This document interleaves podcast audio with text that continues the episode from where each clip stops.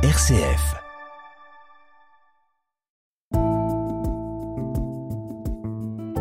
Regard chrétien sur l'actualité. Dorothée Scholz. Bonjour Père Christian Delorme. Bonjour Dorothée. Vous êtes prêtre des paroisses de Caluire et Cuire et c'est avec vous aujourd'hui que nous allons porter notre regard chrétien sur l'actualité cette semaine. Et on commence par la venue à Calais mercredi et jeudi d'un émissaire envoyé par le gouvernement Didier Lesky afin d'échanger avec Philippe de Mester, 70 ans, jésuite, Anaïs Vogel, 35 ans et Ludovic Holbein, 38 ans. Ce sont ces trois bénévoles, on le rappelle, à l'auberge des migrants qui enchaînent depuis mardi leur 16e jour de grève de la faim pour dénoncer le sort fait aux migrants à Calais.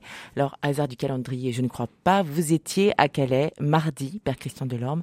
Comment s'est passée cette rencontre et avez-vous eu un retour suite euh, à la venue de, de Didier Lesky à Calais et cette bah, rencontre je, je, suis allé voir en effet les, les, grévistes de la faim à Calais. Je fais l'aller-retour euh, Lyon-Calais dans la journée parce que ça me paraissait important de leur apporter une marque, une marque de soutien euh, en raison de, de, mon histoire en particulier, dans, dans les, la solidarité avec les migrants pour voir aussi comment comment ils menaient leur action et, et s'ils avaient besoin de, de, de soutien. Voilà.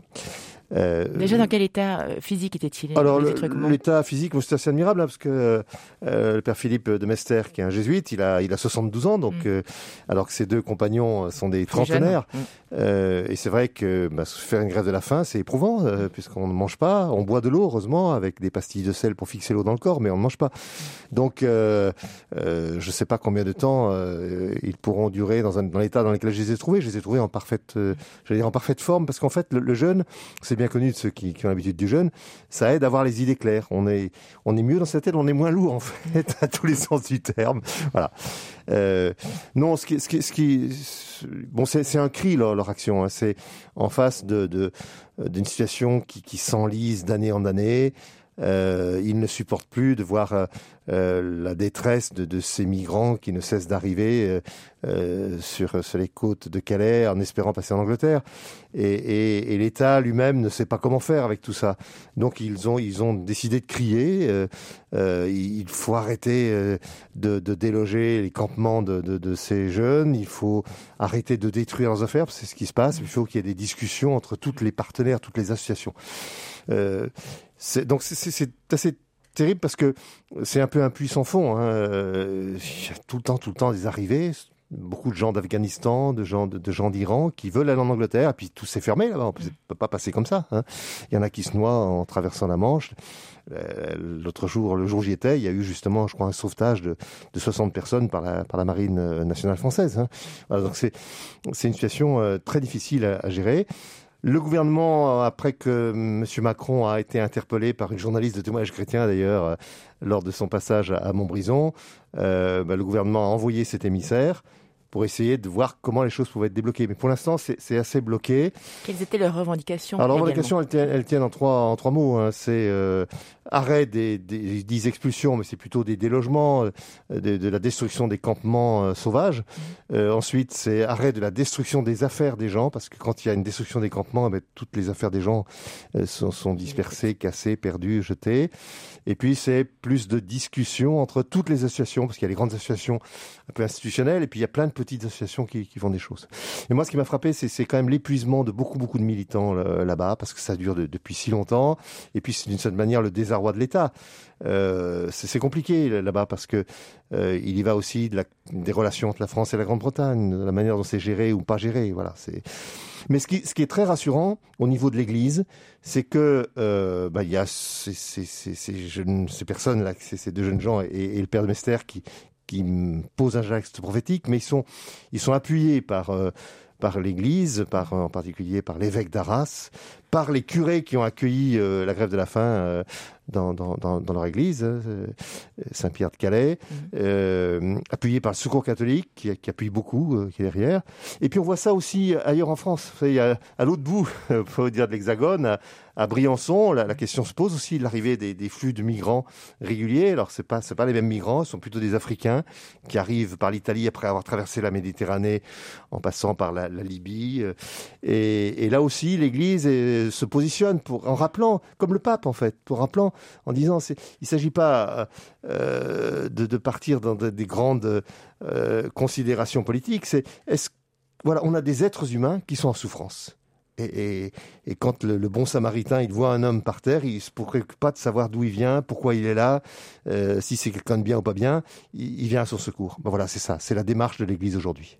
Vous avez eu un retour justement sur euh, le contenu de cette médiation et, l'issue de cette médiation Alors je, suis assez informé de ce qui se passe. Pour l'instant, il n'y a pas vraiment d'avancée de, parce que euh, ben, Didier Lesky est un homme très très compétent. Je le connais. C'est le directeur national aujourd'hui de l'Office français euh, de l'immigration et de l'intégration.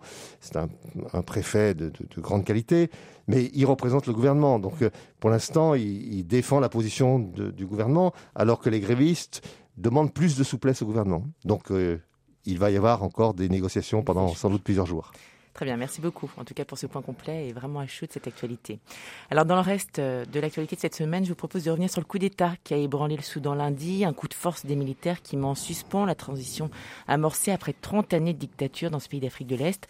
Alors quel regard chrétien portez-vous, Père Christian de Delorme, sur ce qui est en train de se jouer dans l'un des pays les plus pauvres du monde, on le rappelle quand même D'ailleurs, il y a un lien direct entre les deux sujets. Mmh. Parce que si aujourd'hui il y a tant de migrations, notamment d'Afrique, c'est parce que euh, la plupart de ces pays ne connaissent pas la démocratie.